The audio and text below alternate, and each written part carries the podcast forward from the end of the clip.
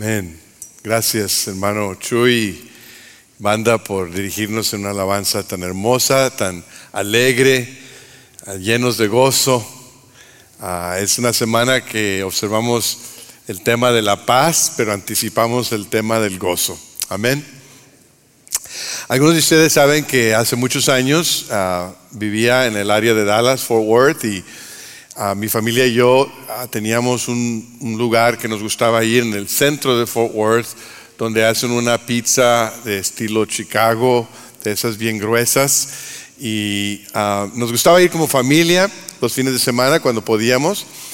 Y entre semana me gustaba a mí ir porque tenían un especial a la hora de mediodía que consistía de una pizza personal y una ensalada por creo que 8 dólares, algo así.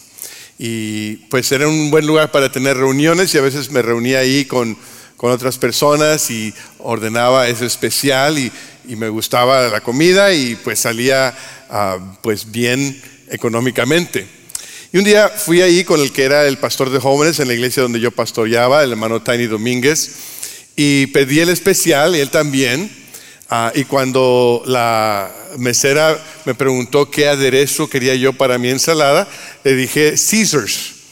Y entonces me trajo una ensalada, un Caesar salad, ¿no? Y muy, muy sabrosa, me la comí. Y después me trajo la pizza que yo ordené, muy sabrosa. Y era antes de que los restaurantes tuvieran topo chico. Entonces yo ordené un, un agua mineral que no era topo chico, pero era una botellita así chiquita, verde. Y se me acabó. Y me dijo, te traigo otra. Y le dije, pues sí, tráigame otra. Entonces me trajo otra. Yo estaba bien contento comiendo, hablando con el pastor de jóvenes, resolvimos todos los problemas del mundo y, y, todo estaba bien hasta que me trajeron la cuenta. Me trajeron la cuenta y yo me di cuenta que estaba ahí el, total del especial y tenía 70 centavos adicionales.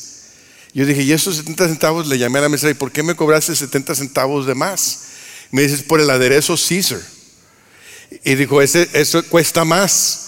Y le dije, pero tú no me lo dijiste. Me hubieras dicho, cuando me preguntaste que el aderezo y te dije que sí, me hubieras dicho que me iba a costar más. ¿No sabes que soy de Monterrey? Y me dijo, es que cuesta más. Y le dije, es que tú no me dijiste. Ahí estuvimos, ¿no? Y me dice, Señor, ¿quiere que se lo quite? Y le dije, pues es lo correcto. Y me dijo, ok. Y me, se llevó la cuenta y me trajo otra cuenta nueva. Y cuando me trajo la cuenta nueva, me di cuenta que era más que la primera. Y sí, le había quitado los 70 centavos del aderezo, pero le había puesto la segunda agua mineral que la primera vez no se la había puesto. Y esa costaba 2.75. Así que me salió más caro lo correcto. Y la vi a ella y le dije, te voy a dejar buena propina nada más porque me, me sacaste un paso adelante. A veces nosotros queremos lo correcto, lo justo, pero lo que necesitamos es misericordia.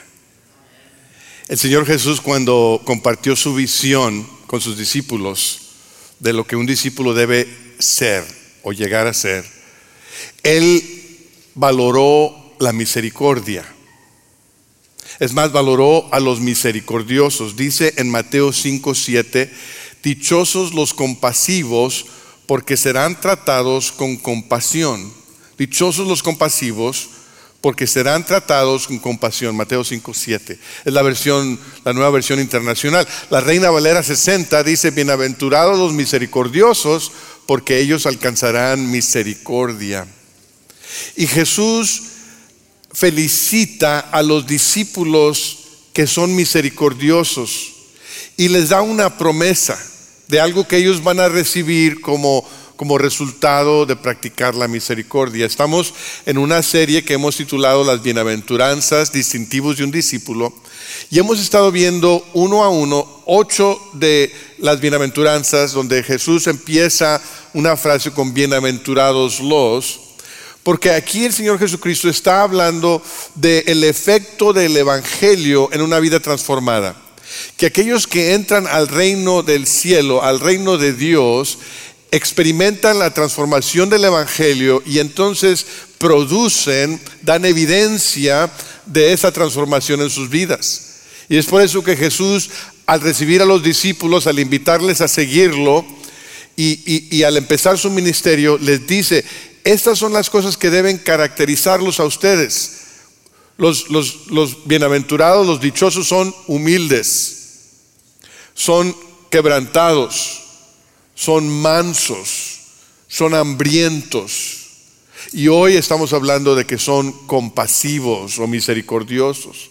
Y recordamos que esta no es una lista de reglas. Esta no es la lista para resoluciones del año nuevo que usted debe de seguir, sino este es el resultado de la obra del Evangelio en nuestras vidas. Es el resultado de la fe en Cristo y lo que esa fe produce por gracia. Dichosos los compasivos, porque ellos serán tratados con compasión. Permítanme compartir con ustedes algunas impresiones que yo tengo al leer esta bienaventuranza. La primera es que la naturaleza de Dios exhibe compasión. El Señor Jesús felicita a los compasivos porque Dios es compasivo. La compasión y la misericordia fluyen de la naturaleza de Dios.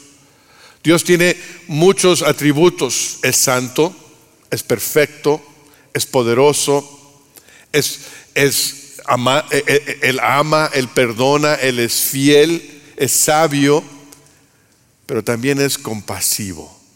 Es un Dios de compasión. Y cuando nosotros vemos la Biblia es realmente una historia de su compasión. Cuando el pueblo hebreo estaba en esclavitud en Egipto y ellos clamaron al Señor para que el Señor los rescatara, el Señor escuchó su clamor porque tuvo misericordia de ellos porque tuvo compasión de ellos.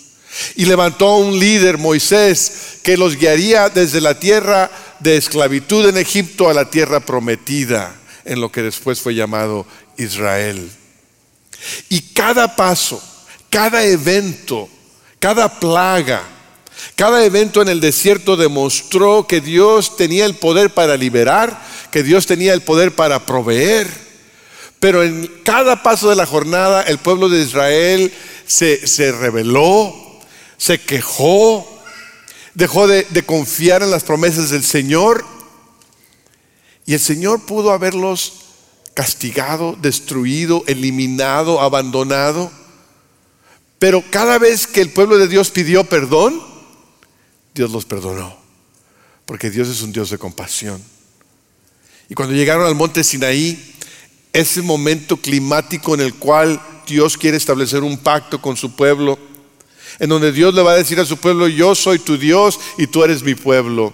Y esta, es la naturaleza, esta es mi naturaleza y esta es la naturaleza que yo quiero ver reflejada en ustedes.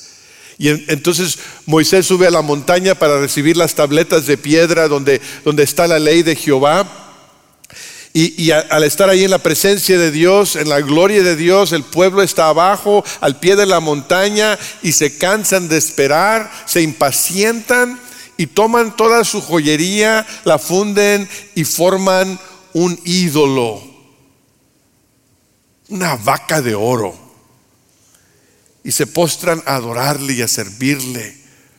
Y cuando Moisés baja de la montaña está tan, tan, ah, tan irritado, está tan molesto que, que quiebra aquellas tabletas de piedra.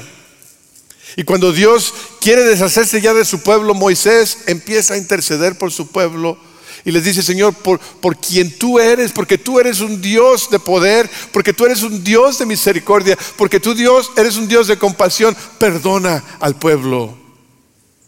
Y Dios perdonó al pueblo porque Dios es un Dios de compasión.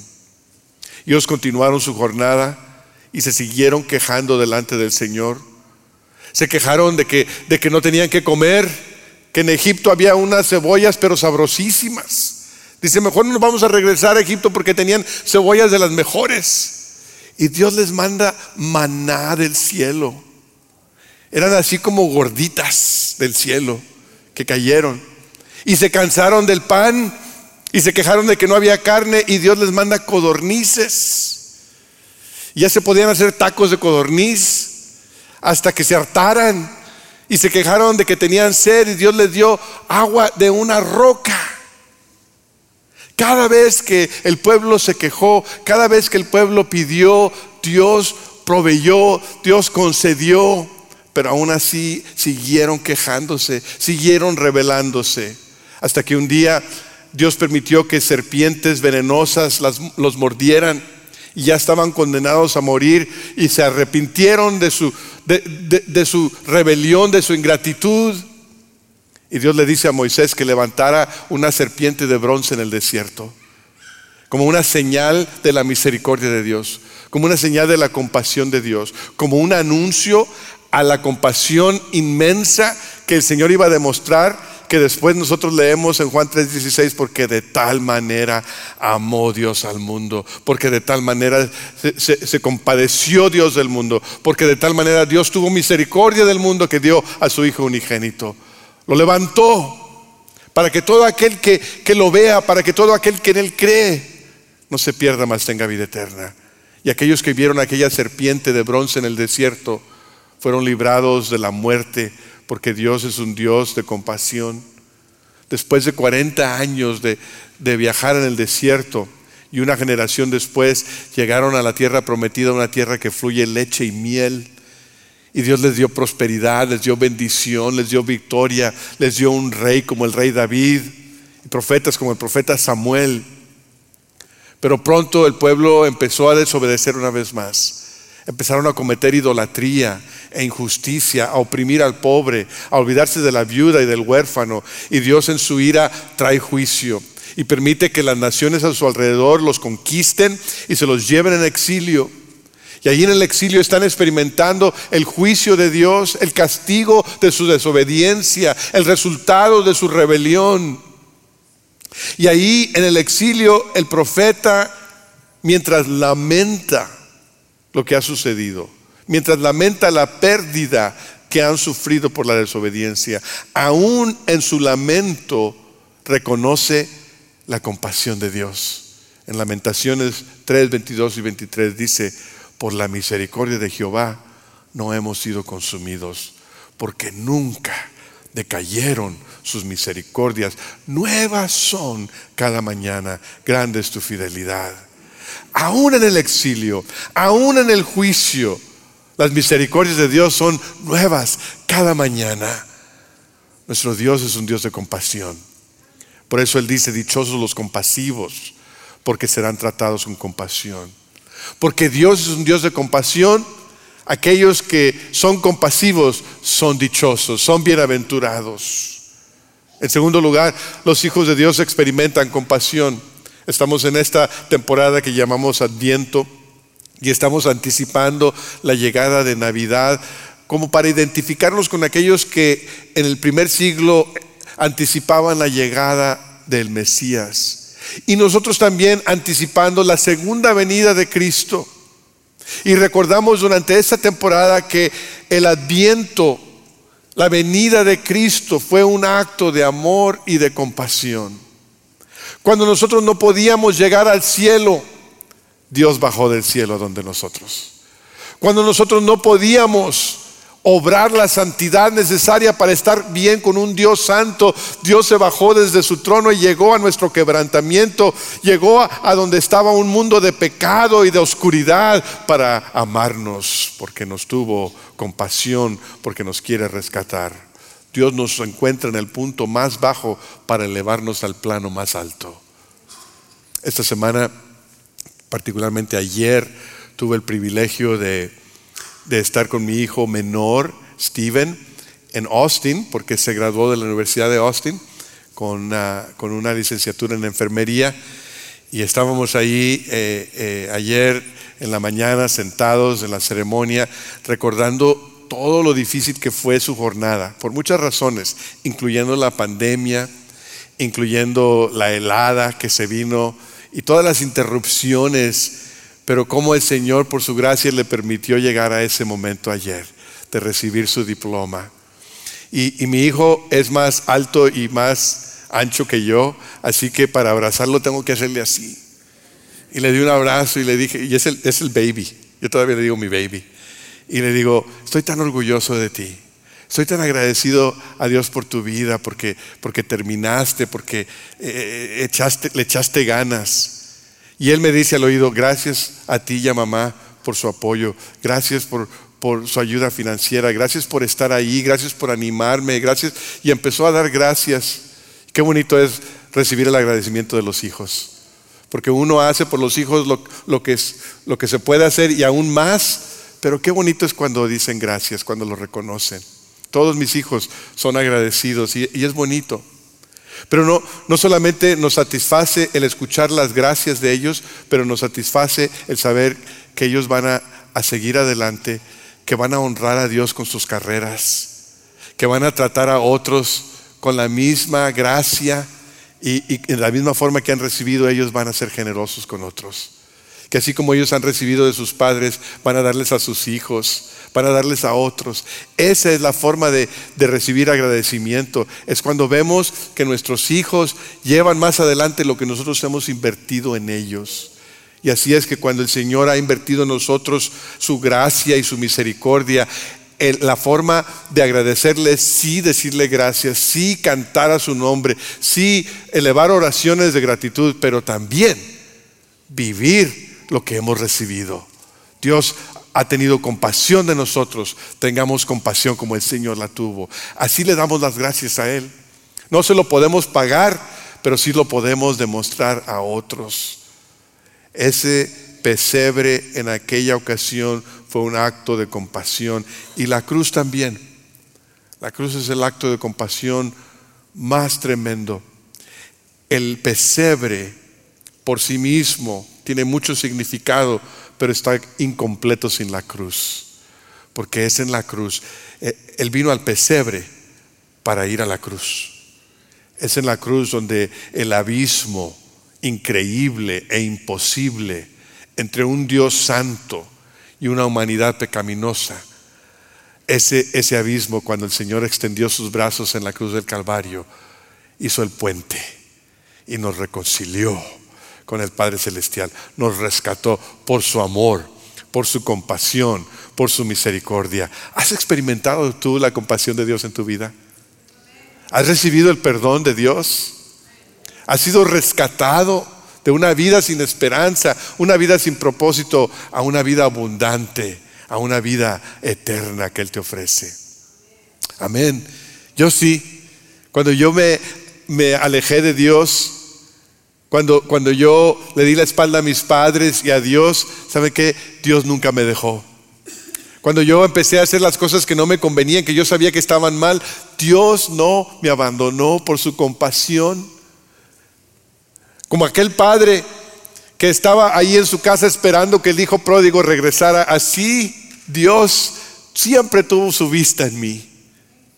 Y aquella noche, a los 15 años, cuando en mi cama yo lloraba porque mi dolor, mi, corazón estaba dolido por las consecuencias de mi rebelión y me di cuenta que había pecado contra mis padres y contra Dios y le rogué al Señor que me tuviera misericordia, le rogué al Señor que me perdonara, le rogué al Señor que me rescatara y que me diera otra oportunidad. Aquella ocasión fue como aquel padre que se levantó desde el porche de su casa cuando vio a su hijo a la distancia y corrió a él y le dio un abrazo. Dios tuvo compasión de mí y me perdonó y me rescató. Yo sé que Dios es un Dios de compasión, no porque lo leí en un libro, sino por lo, porque lo experimenté en mi propia vida. La compasión de Dios me salvó, me rescató. Y siempre me gustó ese himno que mis padres me enseñaron. Años mi alma en vanidad vivió, ignorando a quien por mí sufrió o que en el Calvario padeció el Salvador. Mi alma allí divina gracia yo, Dios allí perdón y paz me dio del pecado allí me libertó el Salvador. Yo experimenté la compasión de Dios en aquella noche a los 15 años y la experimento todos los días. Yo quiero agradar a Dios, yo quiero vivir mi vida para el Señor. Yo quiero demostrar estas cosas que el Señor menciona en las bienaventuranzas, pero la verdad es que no todos los días puedo hacerlo. La verdad es que a veces tropiezo y caigo. La verdad es que a veces quedo corto de lo que el Señor quiere en mi vida y gracias a Dios que al final del día Dios tiene compasión de mí. Gracias a Dios que cada mañana sus misericordias son nuevas. Que yo puedo orar y decirle, Señor, perdóname, te fallé hoy. Dije lo que no debería haber dicho. Pensé lo que no debería haber pensado. Dejé de hacer lo que debería haber hecho. Pero Señor, tus misericordias son nuevas cada mañana. Perdóname. Dame otra oportunidad. Ayúdame a empezar de nuevo. Haz la obra tuya en mi vida. Gracias Señor por tu compasión. Dichosos los compasivos, porque serán tratados con compasión. La verdad es que los hijos de Dios recibimos compasión antes de que pudiéramos dar compasión. Así es como entramos al reino de Dios. No porque nosotros tuvimos compasión de Dios, sino porque Dios tuvo compasión de nosotros. Y una vez que hemos entrado, el Padre que nos dio esa compasión espera que extendamos esa compasión hacia otros. El profeta Miqueas le dice a Israel, más que los sacrificios de becerros, más que los sacrificios de corderos, lo que Dios quiere es que sus hijos reflejen su carácter. Miqueas 6:8 dice, "Oh hombre, él te ha declarado lo que es bueno y que pide Jehová de ti, solamente hacer justicia y amar misericordia y humillarte ante Dios. Hay, hay libros enteros de la Biblia que hablan de los sacrificios y de los ritos del templo y del tabernáculo que son importantes, tienen un significado muy importante, pero el Señor le dice al pueblo a través de Miqueas, todos esos sacrificios, todos esos ritos no significan nada si no tienes eh, si no haces justicia, si no amas misericordia y si no te humillas delante de Dios. En el mismo sermón del monte donde se encuentran las bienaventuranzas, Jesús le dice a sus discípulos que su, culto, su adoración, su ofrenda no es aceptable a menos de que practiquen misericordia. Fíjense lo que dice el versículo 23 y 24 del mismo Mateo 5. Dice así, por lo tanto, si estás presentando tu ofrenda en el altar y ahí recuerdas que tu hermano tiene algo contra ti, deja tu ofrenda allí delante del altar, ve primero y reconcíliate con tu hermano, luego vuelve y presenta tu ofrenda. Señor Jesús le dice a sus discípulos, miren, cuando ustedes quieran traer su ofrenda, su ofrenda de canto, su ofrenda de oración, su ofrenda financiera, cualquier ofrenda, cualquier acto de adoración que quieran traerme y se dan cuenta que algo está mal con su prójimo, dejen la ofrenda ahí, ponle pausa a tu ofrenda, ponle pausa a tu alabanza, ponle pausa a tu adoración y reconcíliate con tu hermano y después regresa. No, no es una excusa para no adorar. No es una excusa, ah, no, por eso yo no tomo la cena del Señor, porque tengo tres años de estar enojado con mi hermano. Y no le hablo y no me habla a mí. Y pues yo no tomo la no, no, no es excusa para que dejes de tomar la cena del Señor. Es una orden que vayas y te reconcilies y regreses.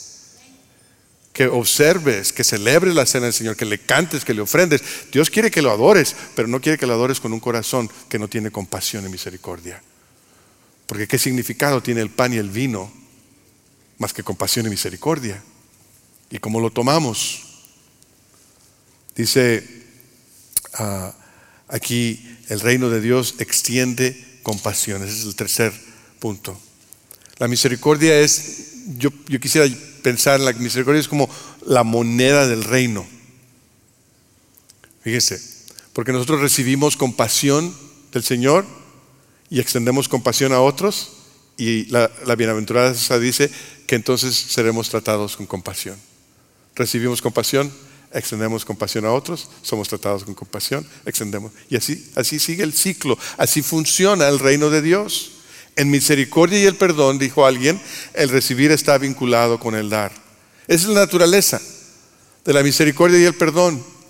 El recibir misericordia es dar misericordia. El recibir perdón es dar perdón. El recibir compasión es dar compasión. Dichosos los compasivos, porque serán tratados con compasión.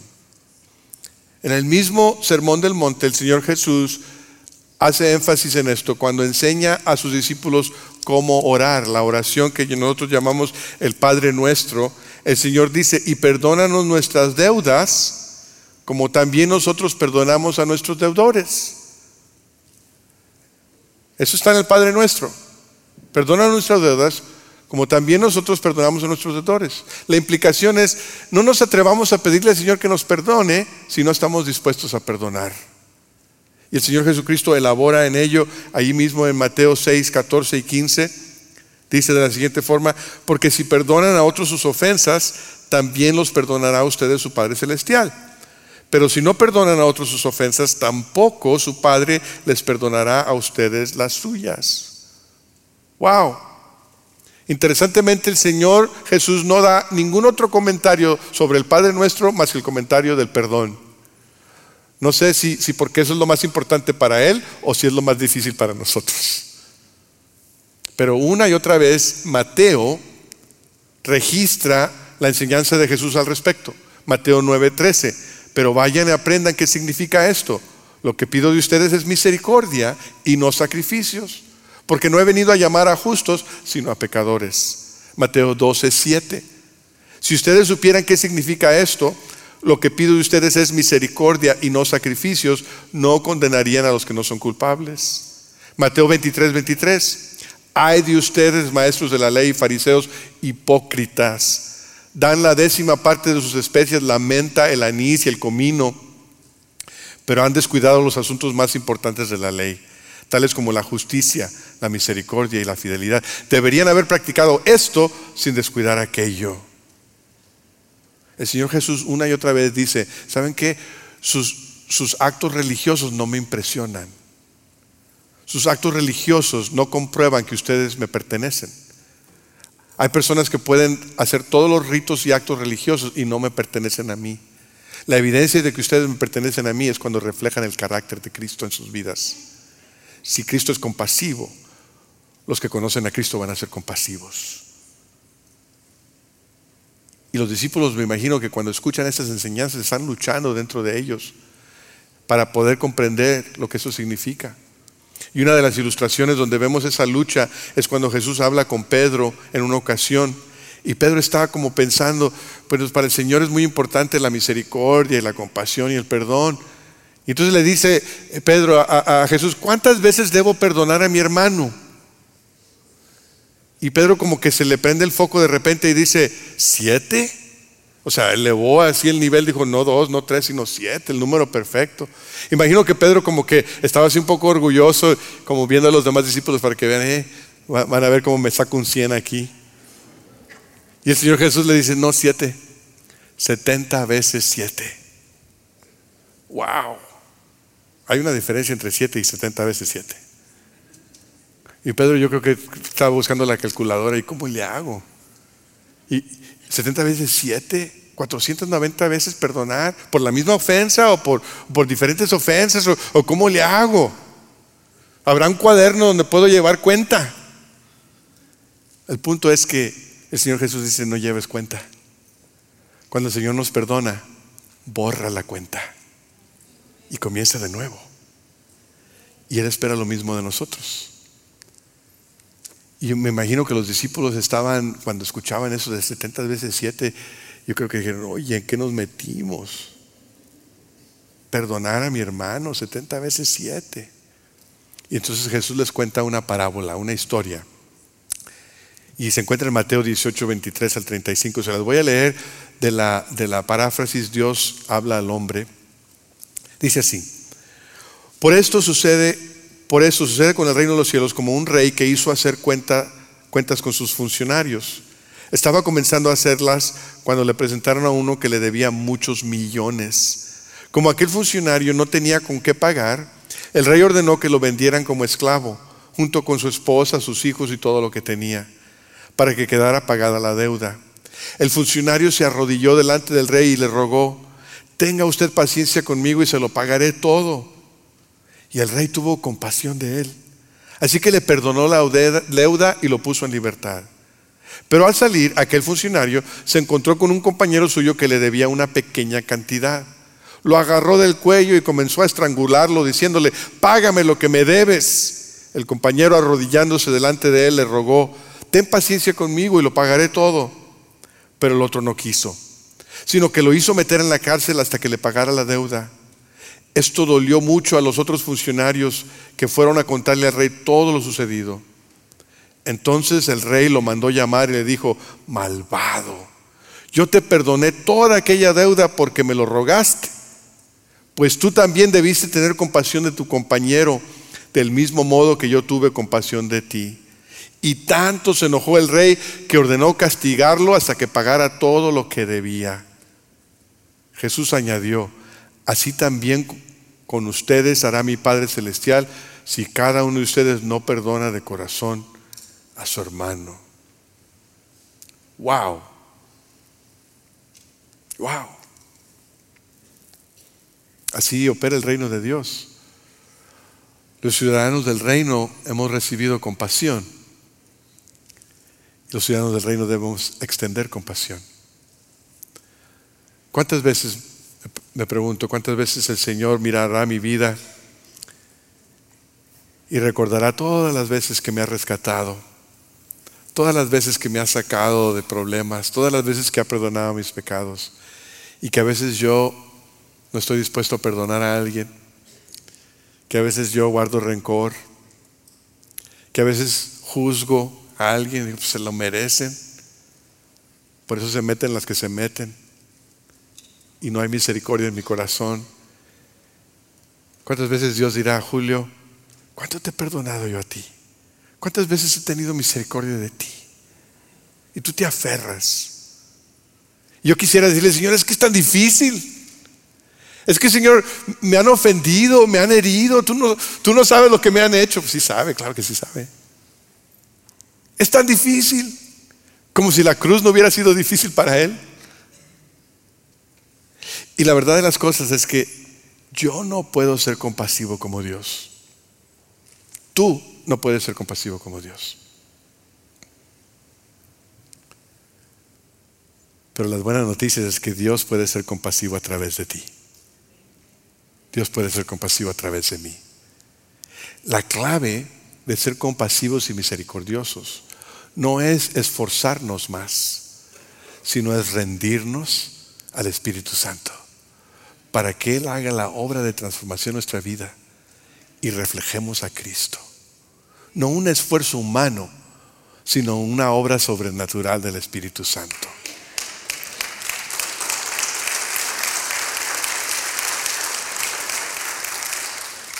Dichosos los compasivos, porque serán tratados con compasión. Cuando nos rendimos a Cristo como Señor y Salvador personal, Él hará esa obra en nosotros. Alguien dijo por ahí, Guardar resentimientos es como tomar veneno y esperar que la otra persona muera. Y hoy yo quiero decirte a ti, no tomes veneno. Bebe de la fuente de agua viva, donde hay misericordia y compasión para ti y para los demás.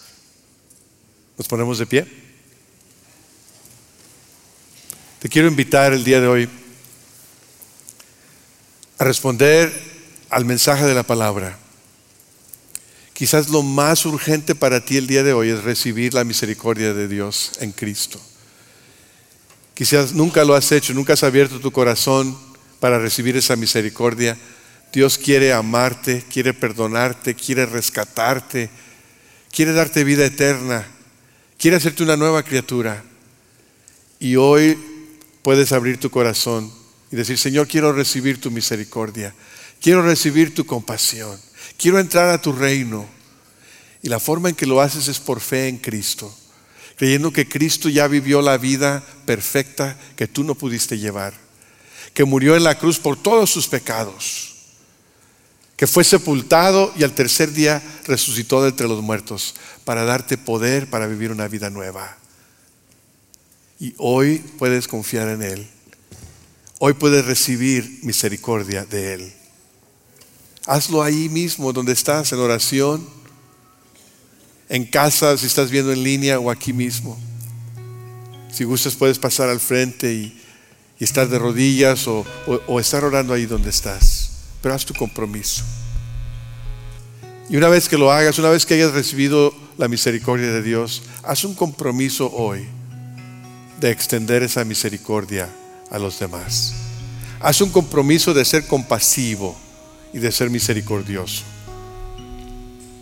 Y recibirás más misericordia y más compasión. No en tus propias fuerzas, sino en el poder del Espíritu Santo en tu vida. Toma un momento para orar. Señor, te damos gracias por tu palabra. Te damos gracias, Señor, por Cristo porque no solamente nos muestra la meta, no solamente nos muestra el objetivo, sino también nos provee el poder para llegar allí. Y hoy queremos, Señor, que tú entres en nuestra vida, que nos transformes, que nos hagas compasivos y misericordiosos.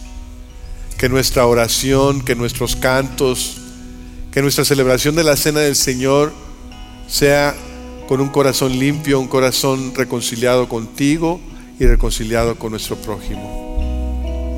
Límpianos, perdónanos. Mientras cantamos, Señor, queremos responder. Queremos ofrendarte nuestro corazón, ofrendar financieramente, preparar nuestros corazones para la cena del Señor. Haz la obra en nosotros, en Cristo Jesús.